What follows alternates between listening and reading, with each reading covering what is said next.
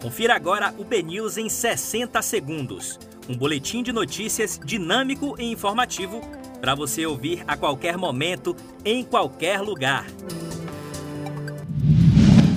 Quarta-feira, 16 de setembro de 2020, um excelente dia para você. Eu sou Léo Barçan. Vamos aos destaques do BNews 60 segundos. Operação identifica presidiário que comandava 30% dos roubos de veículos em Salvador.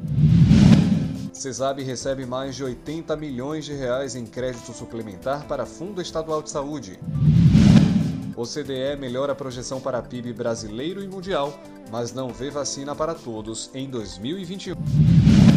Congresso reage a Bolsonaro e articula a criação de programa de renda mínima após presidente desistir do Renda Brasil.